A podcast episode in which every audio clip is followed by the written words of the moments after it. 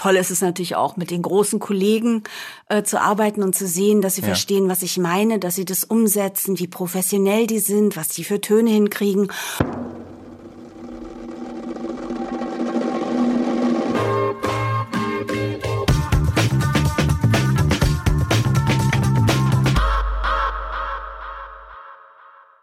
Was, was ich total interessant finde, ist, dass du ja nicht nur auf der Seite arbeitest, sondern du arbeitest gleichzeitig auch als Synchronregisseurin. Ja. Erzähl mal, das interessiert mich, das interessiert mich brennend. So gerade weil du diese, also diese Seite so, so unglaublich lange schon kennst. Wie, wie, wie muss man sich das vorstellen? Weil ich glaube, viele Leute, die uns zuhören, haben nicht den die kompletten Einblick, wie sowas eigentlich funktioniert. Erzähl doch mal, wie, wie, wie geht das los, wenn so ein Film kommt? Ja, also es ist unterschiedlich. Es ist zum einen, dass ähm, ich äh, angesprochen werde, ob ich re nur Regie führe. Ne, dann äh, ja. gucke ich mir den Film an oder guck mal rein, was man so kriegt. Ja, und dann äh, guckst du dir das an und äh, überlegst, wer könnte das sprechen und, und sprichst dich ab mit einer Aufnahmeleitung, mit einer Produktionsleitung. Und dann geht's eigentlich auch heutzutage alles Knallfall los und es meistens sind es knappe Abgabetermine und ähm, also ich habe mich immer ein bisschen darum ähm, gedrückt, weil ich dachte, ach, und dann sitzt du irgendwie da hinten in dieser Box und ach, und eigentlich sprichst du doch so gern und so. Aber äh, inzwischen macht mir das so eine Freude. Ähm, ja. Vor allen Dingen auch ähm, weil ich auch natürlich immer ähm, von äh, unserer Christian Rode Sprecherschule auch mal Leute reinhole und sag, komm, hier habe ich was Kleines für dich, probieren wir das doch mal aus. Und also es, mir macht es Spaß, auch mit Leuten, die ich noch gar nicht kenne oder die erst gerade anfangen zu arbeiten. Toll ist es natürlich auch, mit den großen Kollegen äh, zu arbeiten und zu sehen, dass sie ja. verstehen, was ich meine, dass sie das umsetzen, wie professionell die sind, was die für Töne hinkriegen. Und dann vor allen Dingen wir nehmen ja jeden Einzelnen auf. Und äh, da hast du natürlich immer Schiss in der Hose, weil du denkst, oh Gott, das passt nachher nicht zusammen und oh, die reden die überhaupt miteinander. Ich habe schlaflose Nächte ja. ähm, darüber. Und wenn du dann hörst, dass es irgendwie zusammenkommt und wie es zusammenkommt und dass es zusammenpasst, das ist einfach toll. Und dann, wenn du so ein Klangbild hast und denkst, boah, das hat super gut funktioniert.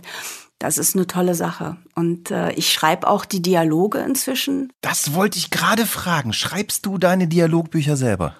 Ja, also das war auch einer der Gründe, warum ich mich immer drum gedrückt habe, weil ich gedacht habe, also nur Regie führen ist zwar eine hübsche Sache, aber eigentlich musst du dann auch ähm, Dialoge schreiben. Und ähm, dann habe ich damit angefangen und habe gemerkt, dass es doch irgendwie gar besser geht, als ich dachte ähm, wenn ich dann fertig bin damit, wenn ich dann ins Atelier gehe, weiß ich ganz genau, warum ich was wie gemacht habe. Und dann geht die Arbeit wesentlich flüssiger, weil ich dann nicht mich mit einem anderen Buch womöglich rumschlagen muss, wo einer ganz andere Sachen, ähm, eine andere Sprache hat, als ich sie hätte, oder Sachen anders übersetzt hat, als ich sie übersetzen würde, oder anders verstanden hat, oder Satzbau gemacht hat, der mir nicht gefällt, wo ich dann ewig dran rumpopeln muss, oder ähm, was besonders schwierig ist, ich habe letztes Jahr so eine Comedy-Serie betreut. Ähm, da habe ich ein Buch selbst geschrieben, ansonsten waren das andere Autoren. Und ähm, da war, da, da ist so viel auf der Strecke geblieben an dem, an diesem Humor, wo ich dann irgendwie immer abends noch saß und rumgepopelt und und und mir andere Sachen ausgedacht habe. Das ist schon ganz schön ähm, heftig. Aber wenn man das dann, wenn man es selber macht äh, und wenn man womöglich auch einen guten Redakteur oder eine gute Redakteurin hat, ist es eine tolle Arbeit. Was macht denn ein gutes Synchronbuch aus wirklich? Also für mich ist es wichtig, dass die Sprache gut ist. Ich bin ähm, mit, mit, mit ähm, einer sehr guten deutschen Sprache erzogen worden. Und ähm, deswegen ist es mir wichtig, dass der Satzbau stimmt, also dass es Deutsch ist, was wir da sprechen und nicht voller Amerikanismen. Also so Sachen wie macht Sinn oder so tauchen bei mir nicht auf. Würde vielleicht bei mir auftauchen, wenn es, wenn es irgendein Typ oder eine Frau wäre, die äh, eben irgendwie so spricht. Das gibt's ja. Also wenn die Rolle es bräuchte. Genau, das muss man ja auch dabei bedienen. Ne, wir, wir sprechen ja nicht alle, äh, es passt ja nicht immer unbedingt auf eine Rolle äh, so total super akku äh, akkurat zu sprechen, muss man ja auch mal verschleifen und, und ähm, ja. so ein paar ähm, moderne Sachen, äh, Zeitgeistgeschichten reinbringen. Klar, logisch. Aber ich mache jetzt zum Beispiel auch viel für Kinder Und ja. ähm, da ist es mir zum Beispiel auch wichtig, dass die Sprache reich ist, dass ich viele Formulierungen auch drin habe, wo die vielleicht erst überlegen, ah, und dann, ach ja, und also viel, weil vieles geht ja auch verloren dadurch, dass wir so amerikanisiert werden. Ähm, und es gibt so viele schöne deutsche Wörter, die, die vielleicht, ja, die auch gar nicht unbedingt deswegen unmodern sind, nur weil wir sie nicht mehr so oft benutzen, sondern die, die schön sind und die auch sehr treffend sind. Also, das, äh, das, das ist das eine und das andere ist aber natürlich, und da ist dann immer der Konflikt, in, den du, in dem du stehst, dass es natürlich auch synchron sein muss. Das heißt, Mundschlüsse müssen bedient werden, die Pausen müssen bedient werden. Und die sind natürlich im Englischen, wir, wir sprechen jetzt hauptsächlich ja über das Englische, weil wir hauptsächlich äh, englische ähm, Synchronisation machen.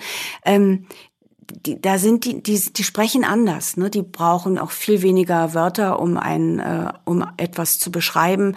Ähm, die äh, haben kürzere Sätze mit mit vielen Pausen drin und wo, wo wir eigentlich eher so einen Bogen schlagen und äh, das dann da drauf zu bringen das ist die große Kunst. Weil es muss zumindest, wenn schon nicht jeder labial, also Mundschluss äh, getroffen wird, muss zumindest der Rhythmus stimmen. Und man kann eine ganze Menge machen. Also es ist lustig, ich gucke so, wenn man viel ähm, im Synchronstudio ist, dann fängt man auch an, dem Nachrichtensprecher auf den Mund zu gucken, ob er synchron ist. Und ähm, das ist ja auch nicht immer unbedingt, ja. Also man wird, man kann immer noch was mehr drauf texten, als man denkt. Man bringt auch immer noch mehr rein, als man denkt.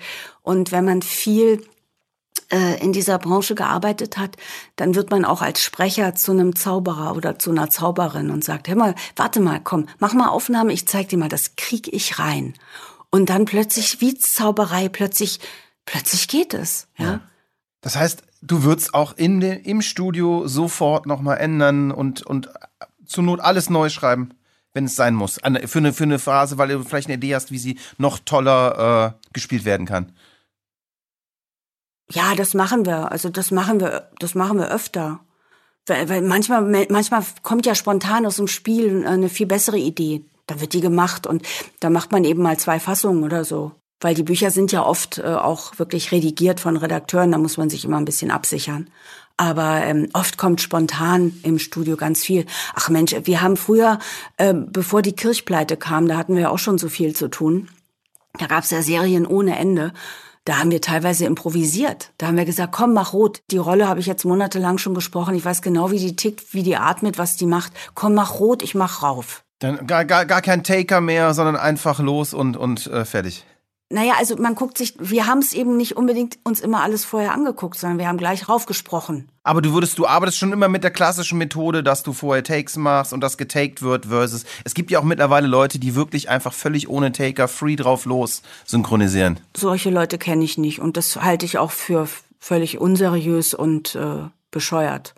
Ohne dass etwas getaked ist und ohne, ohne Startband brauchst du gar nicht erst ja anzufangen zu synchronisieren. Du brauchst immer ein Startband, du brauchst immer diese, dieses eins, zwei, drei und dann geht's los und dann bist du immer noch zu spät im Einsatz. Ähm, natürlich brauchst du eine Unterteilung. Du kannst nicht einfach, wenn ich jetzt sage, wir haben äh, wir haben improvisiert oder wir haben da Sachen drauf gemacht, dann spreche ich von Takes, von einzelnen Takes, die okay. sind manchmal fünf ja.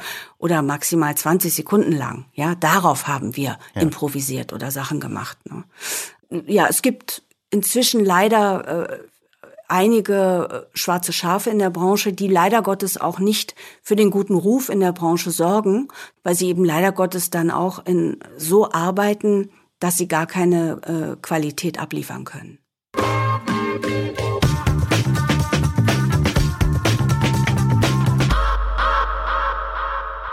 Zeit für eine kleine Unterbrechung. Unser heutiger Podcast-Partner sind wir selber. Wir suchen nämlich neue Kollegen. Und wenn du Account Manager bist, Programmierer, Projektmanager und am besten vielleicht Erfahrung im Bereich FMCG, Werbeagenturen, Filmproduktion oder Radio hast, dann freuen wir uns auf deine Bewerbung. Gehe auf alexjacobi.ai slash jobs und schau dir unsere offenen Stellen an. Wir würden uns freuen, von dir zu hören.